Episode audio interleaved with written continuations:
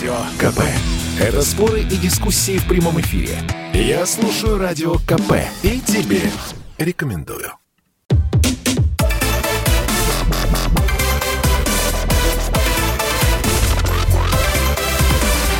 Радиорубка. Будет жарко. В студии Елена Фонина. Я приветствую наших радиослушателей. В Москве и в других городах вещания пришло время нам с вами поспорить. Но а, сегодня спор будет а, касаться вопиющих случаев издевательства над а, русскими, русскоговорящими. А, эти случаи благодаря телеграм-каналам становятся достоянием общественности. И вот я не представляю, каким образом мы могли бы узнать, например, о том, что в Киргизии Произошел инцидент, э, когда в развлекательном центре «Технопарк» э, мужчина из-за того, что сотрудница заговорила с ним по-русски, начал ее сначала оскорблять, требуя говорить э, на, собственно, языке страны, хотя в Киргизии официально русский – это тот язык, на котором говорят это в Конституции закреплено, но тем не менее. А затем а, начал швырять в девушку а, предметы. Кстати, а, сегодня стало известно, что для вот этого мужчины, который ударил говорившую по-русски сотрудницу торгово-развлекательного центра, путь в Россию заказан. В ближайшие 10 лет он не сможет пересечь границу нашей страны. Возьмем Казахстан. Как бы мы узнали, если бы не телеграм-каналы и социальные сети, а издевательском флешмобе, который э, запустила э, местная молодежь в Казахстане. Что они делают? Они э, выбирают желательно женщину в возрасте, говорящую на русском языке, провоцируют ее, ну а далее требуют на камеру извиняться за то, что она оскорбляет титульную нацию, за то, что она сомневается в том, что именно казахи являются основателями Казахстана и строительства городов, которые были были при э, Советском Союзе, это исключительно э, дело казахов, русские к этому никакого отношения не имели. И э, подобные флешмобы сейчас набирают обороты. Далее приходят в магазины и тоже требуют говорить с ними на национальном языке, а не на русском. Мне кажется, что вот эта страшная калька, которую снимают с Украины, она начинает распространяться все дальше и дальше на постсоветском пространстве. В связи с этим возникает вопрос, вполне закономерный. А что мы здесь, живя в России, можем сделать? Как помочь русскоговорящим, которые в силу ли обстоятельств, в силу ли э, рождения оказались вот в тех самых странах, которые я сейчас перечислила, и не только в них.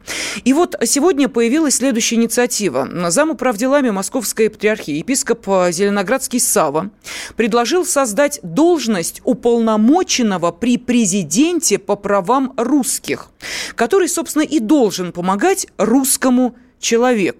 А, что предлагается? Вот в чем, а, собственно, а, состоит идея? Что если где-то начинается давление на русских, русскоязычных, то именно к подобному вот уполномоченному и к его структуре, а как мы понимаем, это будет не один человек, это будет целый аппарат, который будет систематически отслеживать упомянутые ситуации. Вот, собственно, к этому аппарату эти люди и могут обратиться, а не думать думать, а где же им искать защиту. Ну, в общем, и для э, тех, кто хочет из этих стран переехать в Россию, э, будет определенный э, контроль, системная основа сопровождения досье каждого русского, который хочет получить гражданство России. То есть, проще говоря, это будет помощь русскому человеку. Ну вот, собственно, эту идею предлагаю я сегодня обсудить, потому что вполне вероятно, это может быть один из выходов из этой ситуации, которая становится с каждым днем все тревожнее и тревожнее. Итак, вопрос, который я предлагаю сегодня обсудить в рамках программы «Радиорубка». Вот э, в РПЦ предлагают создать должность уполномоченных по правам русских. Нужна ли такая должность? Да или нет? Нужна ли такая структура? Вот такой вопрос сегодня мы э, задаем нашим радиослушателям. И этот же вопрос я задаю нашим уважаемым спорщикам и экспертам. А это лидер православного движения 40-40 Андрей Кармухин. Андрей Борисович, здравствуйте. Добрый вечер. Добрый вечер. И э, журналист, писатель, публицист Дмитрий Лекух. Дмитрий Валерьянович, приветствую вас. Здравствуйте. Вечер добрый. Вечер добрый. Ну, давайте мы а, сейчас определимся, собственно, с а, позицией, с тем, как вы будете отвечать на этот а, вопрос. Давайте, наверное, Андрей Борисович, вы начнете первый. Как вы считаете, нужна ли такая должность уполномоченной по правам русских? Пожалуйста. А, ну, давайте мы сначала маленькую ремарку сделаем по отношению к этой инициативе. Просто у нас зачастую в информационном пространстве э, мнение, частное мнение э, кого-то из какого-то большого института выдают за мнение этого института. Вот сегодня владыка Сава э, Татунов сказал свое личное мнение э, в своем телеграм-канале. И почему-то во всех информационных э, различных ресурсах это стало преподноситься как это мнение Русской Православной Церкви. Э, так что Владыке пришлось потом э, публиковать еще один пост, в котором он как бы откорректировал, еще раз утвердил, что это его личное мнение, а не мнение Русской Православной Церкви. Так как, в принципе, если уж на то пошло, несмотря на то, что его инициатива, конечно, была ну, с моей точки зрения, субъективно, безусловно, была вызвана рефлексией на все вот те события, происходящие сегодня на постсоветском пространстве, а на самом деле на пространстве Российской империи, когда русские подвергаются гонениям. У нас даже президент вынужден был э, написать, э, видимо, уже тоже его несколько задели те самые инициативы на Украине, когда э, русский народ стали, э, вернее, стали вышли с инициативой в Раду, чтобы признать его коренным народом. Так вот, э, у нас есть государственная структура, э, которая, в принципе, занимается этим э, нашим любимым русским миром. И называется эта структура Россотрудничество. Э, хорошо она работает, плохо. Ну, по моему мнению, плохо работает. Работала. Может быть, сейчас будет лучше. У нас появился там руководитель совсем недавно. Ну, хотя как относительно недавно, год уже, наверное, там с небольшим прошло, как э, стал руководителем Россотрудничества Евгений Примаков. Но все-таки младший, уточню. Э, но все-таки это действительно э, уже переходит все рамки. И Э, либо нужно реорганизовывать Россотрудничество и защищать интересы наших соотечественников, которые считают себя принадлежащими к русскому миру, которые говорят на русском языке, которые считают русскую культуру своей родной. Нужно защищать их права и защищать не просто какими-то невнятными словами Э, от лица представителей, там, э, неважно, Министерства иностранных дел или Россотрудничества, или Государственной Думы, или еще что-то. А защищать действенно так, чтобы никому не повадно было обижать русских или, опять же, повторюсь, не обязательно русских по национальности, но людей, которые чувствуют себя причастными к русскому миру. Потому что, ну, это же вопиюще, когда вот на э, этот случай дикий, когда женщина в Казахстане э, за то, что она сказала, что город Актау был построен русскими, стали унижать э, казахские националисты. Андрей Борисович, я прошу прощения. Министерство информации прошу Казахстана прощения, у нас ответило до... тем, что... Да. У нас остается очень мало времени до перерыва. Просто мне хочется, чтобы э, свою позицию э, все-таки э, Дмитрий Валерьянович тоже успел озвучить. А потом вы продолжите, безусловно, потому что я понимаю, у каждого из, из вас есть что сказать по поводу каждого инцидента, который послужил причиной вот такого высказывания о том, что нужно создавать все-таки еще один институт уполномоченных по правам русских. Пожалуйста, Дмитрий Валерьянович, вы как считаете, нужна подобная инициатива? Нужна еще одна структура? Э, я бы сказал так, она необходима к обсуждению, но с моей точки зрения, а, а моя точка зрения, вот, ну, вы как нас, наверное, не, не совсем правильно свели в поединке, потому что моя позиция еще более правая, потому что я, в принципе, считаю, что поскольку мы живем в моноэтническом государстве, по сути дела, 87% населения Российской Федерации идентифицирует себя как русских. А это означает, с точки зрения строгой науки социологии, моноэтническое государство. Так вот, любой чиновник, любой чиновник, любой депутат, он должен быть вот депутатом, по, по, уполномоченным по правам русских. Э, и это, это просто именно на это делегируют его избиратели. Это, это вот такой вот простой момент достаточно. Э, поэтому ну, к сожалению или к счастью, как бы об этом не, не говорить, мы живем не просто в моноэтническом государстве. Русский народ, так или иначе, это стержневой народ для той самой исторической, если хотите, империи, Красной империи. В свое время не случайно Иосиф Виссарионович Сталин после 1945 года, будучи грузином, подымал первый тост за русский народ, если мы помним, а, по, по поводу победы. А, ну вот э, нам это э, да, Я так и не Господь поняла, нужна так, эта новая структура Господь или не нужна, судил. Дмитрий Валерьянович? Не, коротко, не, мы сейчас не, на перерыв не, уходим. Не нужно, мы и не так нужно. хозяева нашей земли. Не нужно абсолютно. Не нужно. Мы и так хозяева нашей земли. Все, понятно. И более того, э, вопрос не в наличии прав, а в правоприменении. Хорошо, давайте Возможность... мы сейчас, э, хорошо, мы уходим на э, небольшую паузу, после которой вы продолжите ваши мысли, и мы этот вопрос будем обсуждать и с нашими радиослушателями. Радио КП.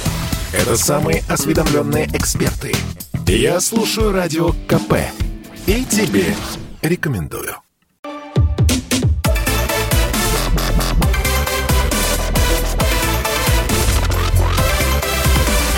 Радиорубка. Будет жарко. Сразу несколько вопиющих случаев издевательства над русскими только потому, что они говорят на русском языке или э, отстаивают право утверждать, что, э, например, в Казахстане многие города были построены именно э, русскими во время э, Советского Союза. Безусловно, конечно же, и э, теми, кто проживал э, на тот момент на территории, например, того же Казахстана, безусловно, говорить, что только русские строили э, города в Казахстане, будет абсолютно неверно. Строили все вместе, всем Советским Союзом. Но вот почему за это люди должны извиняться и э, потом со слезами на глазах говорить, как э, это сделала несчастная женщина, которую э, местные националисты просто-таки заставили издевательски произносить все это на камеру. Почему мы все это должны терпеть, мы все это, на это должны смотреть и думать, а что с этим делать? А действительно, а вот что с этим делать? Вот если русских таким образом унижают на постсоветском пространстве, как должна и чем должна отвечать наша страна? Как она должна заступиться за русско русскоговорящих и русских людей.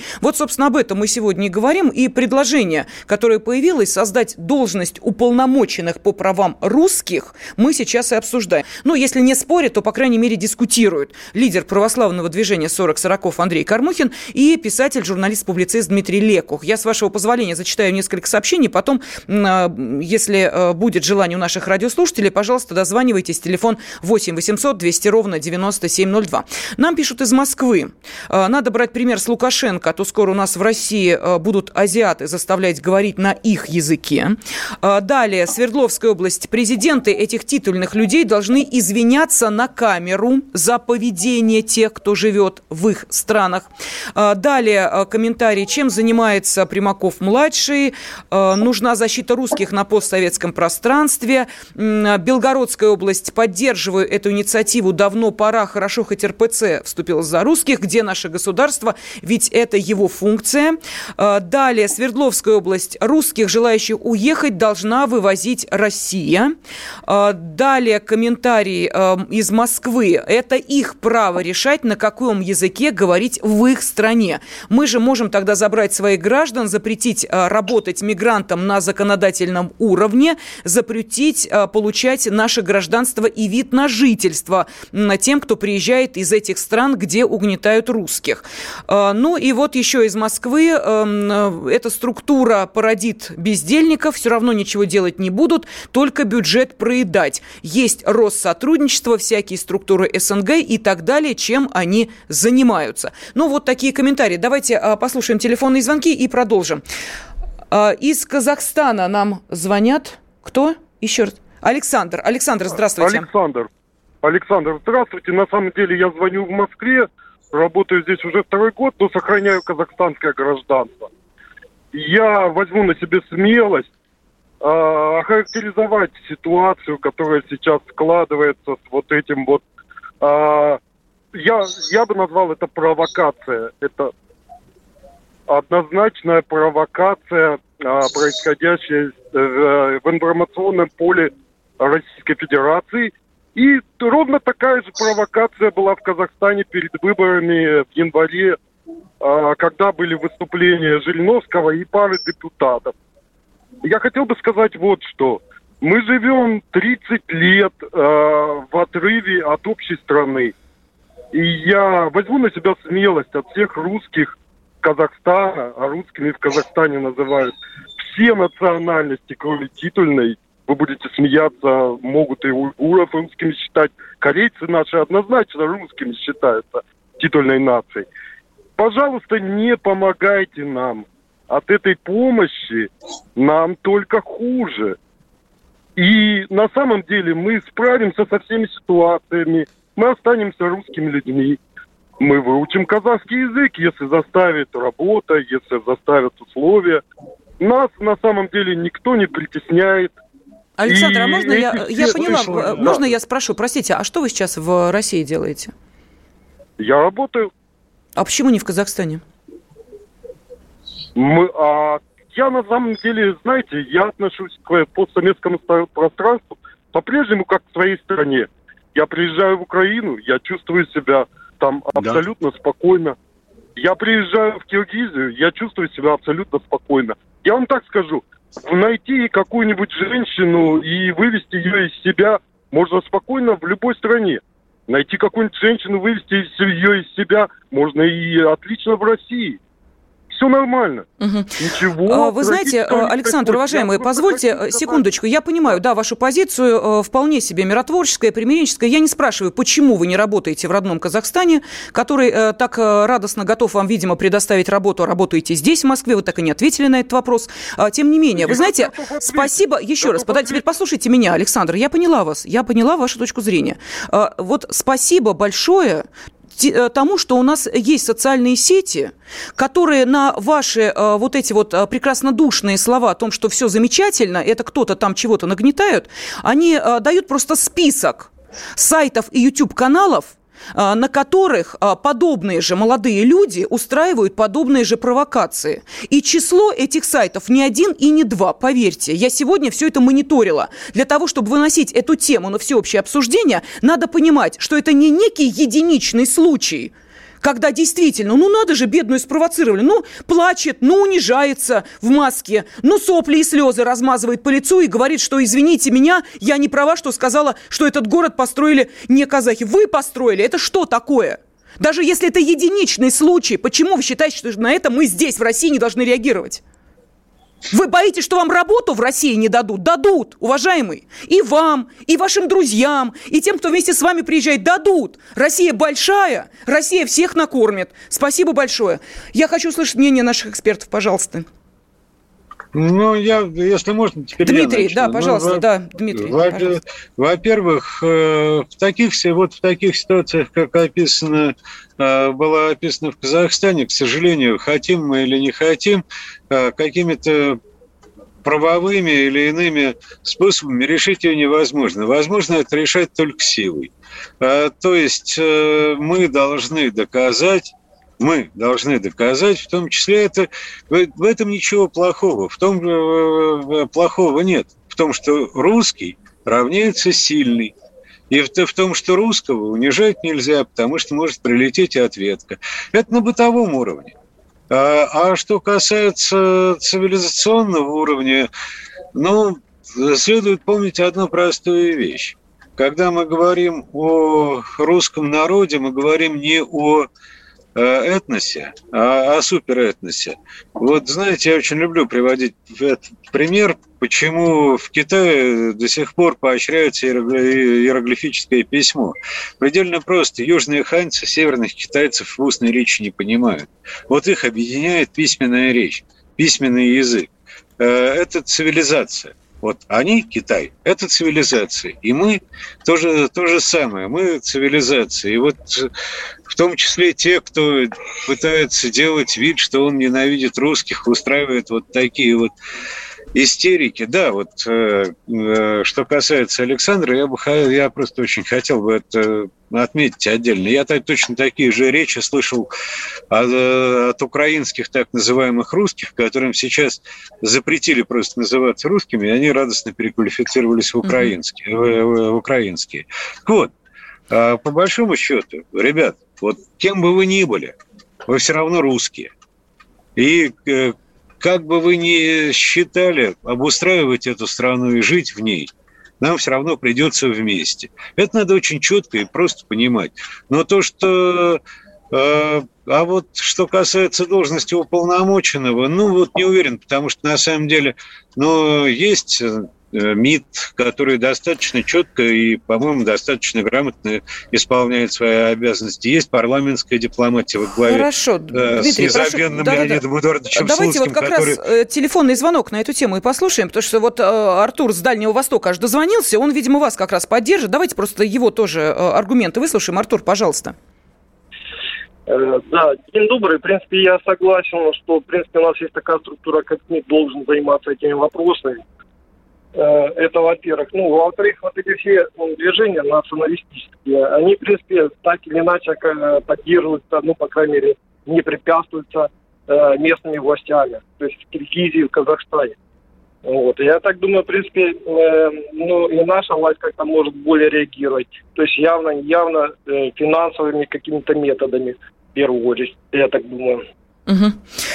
Ну, финансовыми методами, а какими, собственно, вы предлагаете? Вот э, давайте сейчас э, просто подумаем, вот как соразмерно ответить на подобные э, действия в отношении э, русскоязычных?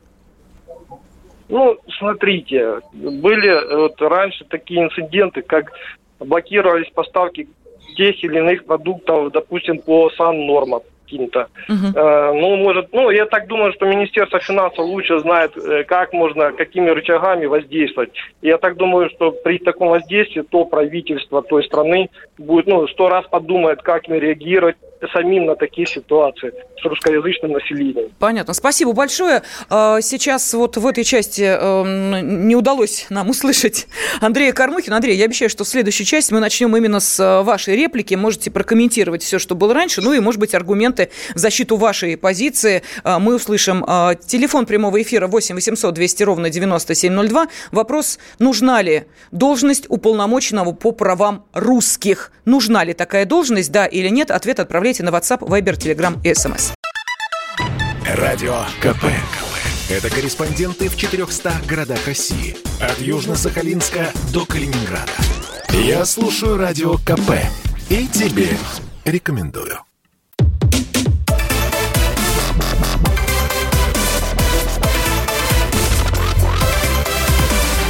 Радиорубка. Будет жарко.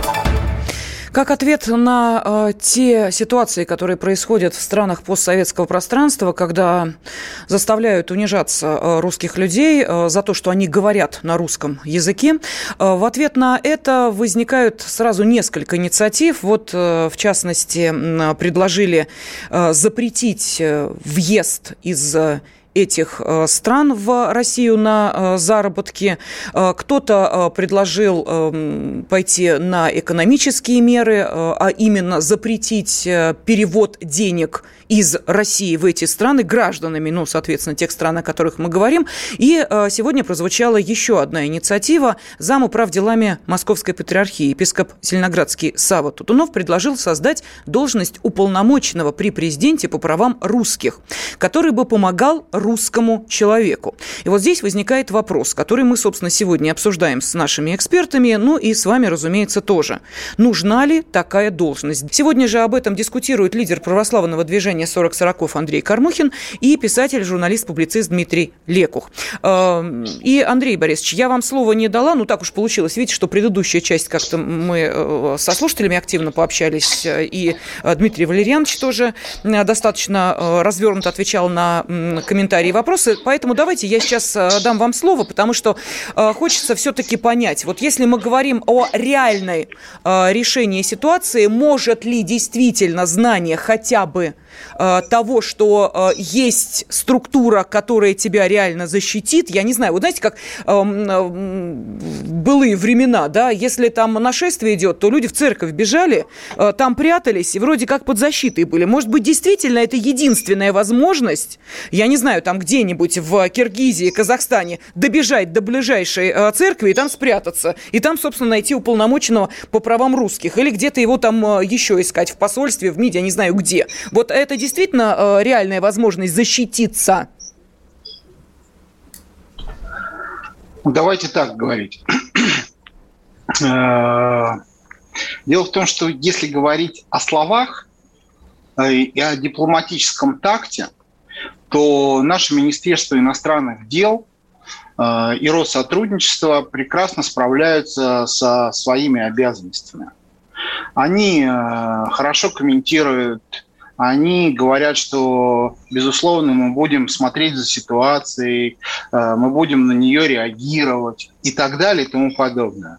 Но по факту мы видим, что, например, Москва, город Москва, это столица русской цивилизации, да, а, превращается в 90-е, только если в 90-е на улицах Москвы были перестрелки между э, русскими бандформированиями или организованными преступными группировками, то сегодня в Москве в открытую люди на улицах стреляют друг друга и разборки устраивают уже как раз представители э, нерусских диаспор, нерусских организованных преступных преступных группировок. Это раз. Э, но я просто к чему это говорю? Казалось бы, это Москва, и какое-то отношение имеет к тем событиям, которые происходят в Казахстане или в Киргизии. На самом деле это имеет прямое отношение, потому что нужно понимать, что более ста лет вот э, Дмитрий правильно сказал, что мы моноэтническая страна, 87% русских. Мы и, в принципе, и существуем, и существовали, и будем существовать, как э, тысячелетняя русская православная цивилизация, в которой государствообразующим народом является русский народ, православие является духовно-нравственным фундаментом государствообразующего народа, и мы живем и создавали страну совместно с нашими братскими, любимыми любимыми народами. Более ста народов, которые вместе с нами создавали государство и Российскую империю. Но почему-то именно у русского народа более ста лет отнимали его пассионарность.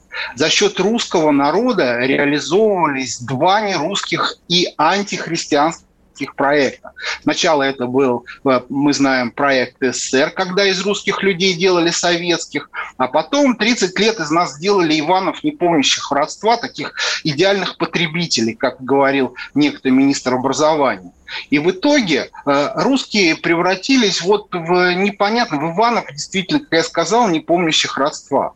Поэтому, если этим уполномоченным по делам русских станет человек, который, а, прекрасно представляет себе историю тысячелетнюю народа, э, культурную составляющую народа, духовную составляющую народа, но при этом будет обладать навыками э, Малюты Скуратова, Александра Бенкендорфа или Павла Судоплатова, который прекрасно понимает, как нужно реагировать вот на такие случаи. Ведь вы поймите, то, что мы видели в Киргизии, когда подонок запускал калькулятором в девушку, которая ответила ему на русском языке, или вот этот случай в Казахстане, э, когда эти подонки унижали русскую женщину, да, э, ведь они не поедут, возможно, ну, редкий случай, если они, может быть, поедут в Россию на заработки.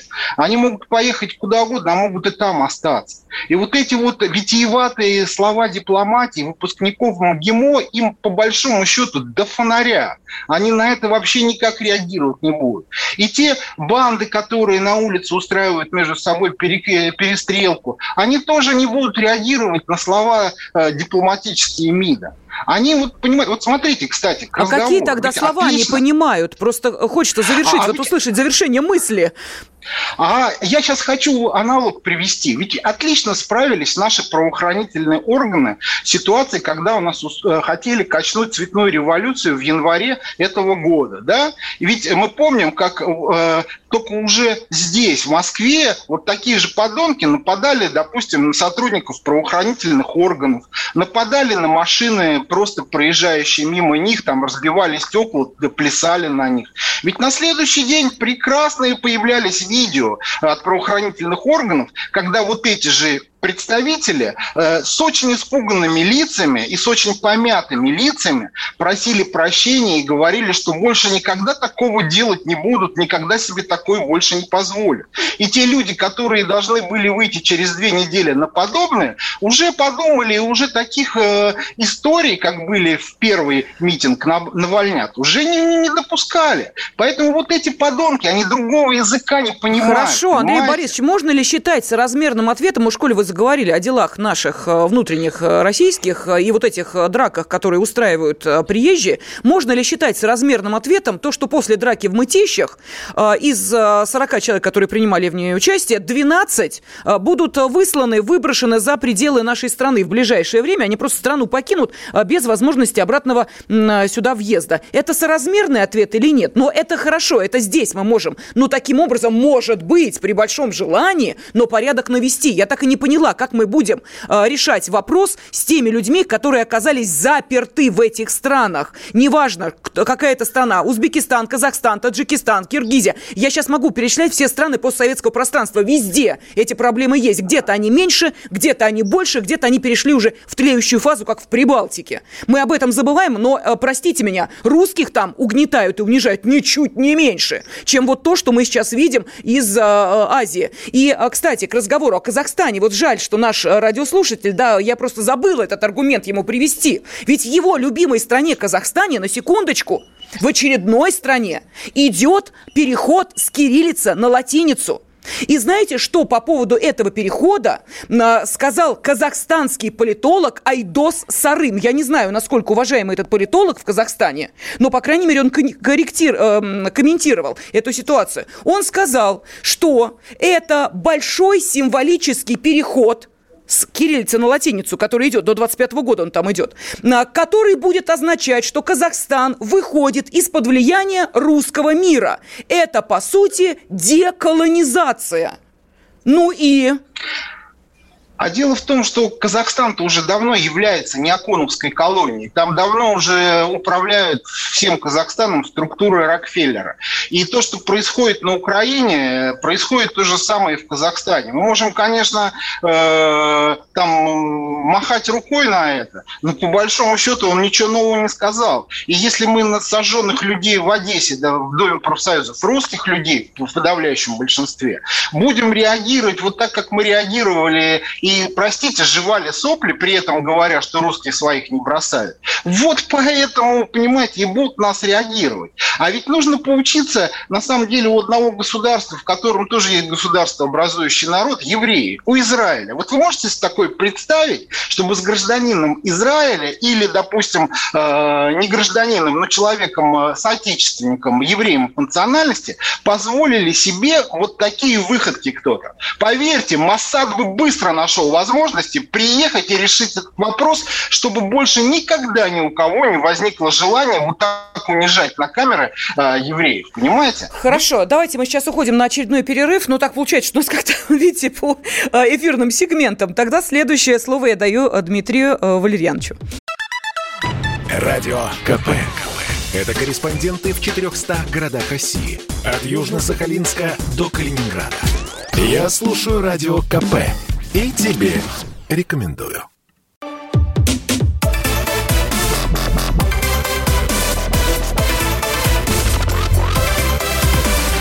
Радиорубка. Будет жарко. Зам делами Московской Патриархии епископ Зеленоградский Сава предложил создать должность уполномоченного при президенте по правам русских, который бы помогал русскому человеку. Епископ отметил, что в последние месяцы набралось множество случаев притеснения русских людей и в России, и вне ее. Ну и э, также, по его словам, в интернете э, обсуждалось, как трудно бывает русскому человеку получить гражданство России и уж тем более переехать в Отечество. И вот в связи с этим и возникла идея э, создать уполномоченного по правам русских русских. И не только отслеживать и реагировать на вот те э, ситуации, которые, к сожалению, повторяются систематически, не выпускать их из-под контроля, но и, кроме того, на системной основе сопровождать э, досье каждого русского, который пожелает получить гражданство России и помогать русскому человеку. Вот, собственно, такие предложения поступили от епископа Савы. Ну, а в связи с этим у нас возникает вопрос. А, надо ли создавать должность уполномоченных по правам русских? Сегодня об этом дискутирует лидер православного движения 40 40 Андрей Кармухин и журналист, публицист, писатель Дмитрий Лекух. Зачитываю еще несколько сообщений. Кстати, сообщения приходят э, замечательные. Вот прям одно удовольствие э, читать. И дельные, и толковые, и оценочные, и, э, в общем, так, давайте, зачитываю. Свердловская область пишет. Права русских должны защищать наши дипломаты. В Госфильмофонде взять и запустить во всех соцсетях документальные фильмы об освоении и оккультуривании местности, где притесняют русских. Надо не казахов воспитывать, а нашу молодежь. Дети и подростки должны знать и гордиться нашим народом, который сам нуждался, при этом вытягивал из нищеты и безграмотности братские народы. Ну, прямо аж до мурашек. А, из Финляндии нам пишет Юрий. А, в Египте ввели закон за оскорбление Египта и египтян можно запросто получить 8 лет тюрьмы. А у нас даже визы не спрашивают при въезде в Россию. Может быть, пора визы ввести в стране? Так, что еще нам пишут? Э, так, э, русский э, народ сильный, но руководство у нас мягкотелое и нерешительное. Каждый раз прячут голову в песок. И страна у нас такая мягкотелая и наивная, пишет Константин. Далее сообщение из Владимира от Владимира. Первоначальная неоспоримая вина лежит на комиссарах со своим равенством и братством, пришедшие к кочевникам, научили их читать, писать, провели им коммуникации, приобщили к цивилизации, создали иллюзию равности в правах и интеллекте с руки кормили, но, увы, к 90-м годам дух большевизма иссяк, а набалованные союзные республики кочевников остались. Теперь пришло время получать дивиденды от вновь одичавших степняков э, в имперские времена до 17 года русским в пояс кланялись. Вот так вот такое сообщение у нас. Э, ну и вот Свердловская область пишет, попробуйте обидеть американца, приплывет целый их флот. Э, давайте следующий телефонный звонок выслушаем, ну и потом, Дмитрий, вам слово дам, как обещала. А, из Краснодара нам дозвонились. Влад, здравствуйте. Алло, здравствуйте, Елена здравствуйте. Александровна и, да, и уважаемые гости. Что я хочу сказать по данной там, теме? Никаких там уполномоченных не надо. Надо открыть там пункты эвакуации русских людей, э, и тогда их елбасы быстро это все отрезвит. И в любой регион надо отсылать этих же русских, потому что у нас, вот, допустим, я с Краснодара, э, к нам последние 3-4 года просто прут с Казахстана люди. Они прут, э, и они, э, они не могут здесь получить гражданство. Мало то, что э, они там, там сдают экзамены, да по русскому языку, ну это вообще цирк. Просто, а, а чтобы получить гражданство, надо 150 тысяч заплатить вот этими всякими налогами, там, и, да еще вот такими бумажками, понимаете? Это проблема. Да, я спрашиваю, а почему, как не получается? Они говорят, ну, у нас, э, я не знаю, семья, там, там, мама, папа, короче, э, да и два сына. И, э, у мамы, когда были родственники здесь, она получила более-менее быстро гражданство. Но сыновья еще более-менее. А отец не может получить, потому что он здесь не жил. Потому что у нас квота по региону регионам. И когда, э, и когда они ехали там сюда, э, им вагоны, э, ихние казахи бросали камни, понимаете? Камни бросали. Это один пример. Второй пример, я не знаю, бизнесмен, у которого денег там куры не клюют, и он, я его не спрашиваю, а, ну а почему ты там э, как бы там не живешь? Он говорит, я не хочу, чтобы моя дочка там жила, потому что там это идет все притеснение все притеснение, идет притеснение, никуда не пробиться, только их не Влад, а в чем оно, а в чем оно выражается, это притеснение? Вот просто, э, видите, у нас э, какие разные мнения, да, первый ну, телефонный ну, звонок от человека, который ну, говорит, мы живем прекрасно, у нас все отлично. Ну, человек, который первый, э, да извиняюсь, ну, извиняюсь, прибил, да, вот это первый человек, который звонил, ну, это подставная какая-то утка, все эти люди, которые приезжали э, в Краснодар, я у них э, специально опрашивал, идет просто притеснение. Ну, не такой стильный, конечно, национализм, как был национализм э, в Узбекистане в начале 90-х годов, но он идет, постепенно он наращивается. Это притеснение э, ну, ну, проявляется, э, ну, ну, вот как я вам сказал, э, то есть нельзя никуда пробиться.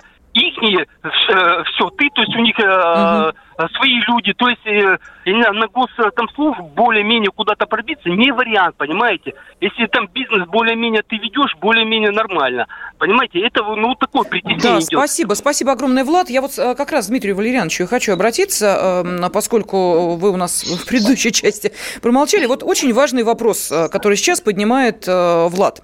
И этот вопрос действительно как раз о том, что русские люди, которые хотят уехать в нашу страну, не имеют возможности это сделать именно из-за вот этой чудовищной бюрократии этого процесса. Но нужен ли нам, им второй исход русских. Первый был в 90-е годы. Вот у нас на сайте kp.ru на странице газеты «Комсомольская правда» вышло очень большое интервью, и там прям с цифрами было показано состав а, русских а, относительно вот всего населения в 89 году и сейчас. Вы знаете, а, отток чудовищный. В 10 раз меньше русских в некоторых республиках постсоветского пространства. В 10 раз меньше, чем было в 89 году. Нам ждать очередного, вот если представим, да, если процедура становится э, простой, понятной, прозрачной, ждать второго исхода русских – ну, во-первых, э, процедура действительно должна стать простой, понятной и быстрой. Во-вторых, я начну немножко издалека, с наших э, любимых регионов нашей необъятной Родины. Знаете, когда появляется какая-то национальная диаспора, как вот в сибирских городах, вы помните, вот не, не так давно, там с азербайджанской угу. диаспорой, а, она появляется в одной ситуации только. Это такой индикатор нашей внутренней коррупции – если власть коррумпирована, если госзаказы распределяются э, среди своих ближних дальних, то неизбежно появится какая-то диаспора, которая этот процесс оседлает. То есть я к тому, еще раз, что вопросы нужно задавать в первую очередь самим себе. А какого черта мы себя позволяем угнетать? Вот эти вот вопросы себе задавать, задавать необходимо. Что касается исхода, я, собственно говоря, противника исхода, потому что я считаю, что там, где... Ну, это, конечно, мне легко говорить на уютной подмосковной писательской даче, я понимаю, но я считаю, тем не менее, и, наверное, имею право так говорить, что там, где когда-то пролилась кровь русского солдата, там уже русская земля. Я считаю Казахстан, например, русской землей. А вот эти вот разборы с соседями, они есть разборы с соседями. Где-то надо морду набить, где-то надо уступить, где-то надо договориться. А в данной вот конкретной ситуации надо набить морду. Да, каким-то, ну это по-соседски, что называется. Угу. Но а, уходить, понимаете, вот почему-то наши заокеанские партнеры очень хотят, чтобы мы отовсюду уходили. Угу. Из Казахстана, из Средней Азии, э, из, э, из Киргизии. Почему мы должны оттуда уходить? Там, где когда-то еще раз проливалась кровь русского солдата и стоял русский флаг, это русская земля. Андрей и нефига нам оттуда уходить. Нам нужно просто каким-то образом договариваться, решать вопросы с местным населением, которое, в общем-то, во многом... Я вот Э, скажу сейчас такую интересную достаточно вещь, понимаете, у меня мой приятель э, как-то э, такой известный спартаковский фанат, хулиган, можно называть русским фашистом, он мне сказал одну очень грамотную вещь. Мы живем на войне. А когда ты живешь на войне, то нет разницы, как зовут твоего соседа в окопе. Армен, Иван, да хоть Абрам. Важно только одно, в какую сторону он стреляет. Вот в этой ситуации нам надо какую-то, нам надо честно провести вот эту линию разграничения. Потому что, ну вот, простейший пример, опять-таки, изнутри России. Рамзан Кадыров русский, ну, с моей точки зрения, конечно, да, русский. Конечно. Вот и, вот и все, понимаете, здесь, э, здесь э, важно разобраться и важно не врать себе. Э, и после этого, и важно быть сильным. Просто быть сильным. И тогда все будет у нас в порядке. Вот ну, спасибо вам огромное. К сожалению, вот э, видите, Андрей Борисович, хотела дать вам слово, не успеваем, потому что у нас минута остается до э, окончания а можно этого хотя разговора. бы 30 секунд. Хорошо, 30 давайте, секунд. а то мне еще э, итоги подводить. Пожалуйста. Да, я просто хочу сказать, что если мы вновь не станем и не обозначим себя как Российская империя – которая, опять же, по непонятным для нас причинам на деньги западных спецслужб создала такой проект, как СССР на территории Российской империи, который, как Владимир Путин сказал, выступая по поводу Крыма, по непонятным причинам разделила наше государство на вот эти вот республики и дала государственность, в общем странам, которые никогда не обладали этой государственностью. И называть Северным Казахстан там, казахской землей, и еще за это наших русских людей будут бить по лицу там, или унижать, это вообще уже выше крыши. Хорошо, Поэтому, прошу прощения, да, все, мы заканчиваем эфир. Лидер православного движения 40 40 Андрей Кармухин, журналист-публицист Дмитрий Лекух. И как ответили наши радиослушатели, нужна ли должность уполномоченной по правам русских? Да, нужна, сказали 79%. 21% высказались против. Радиорубка.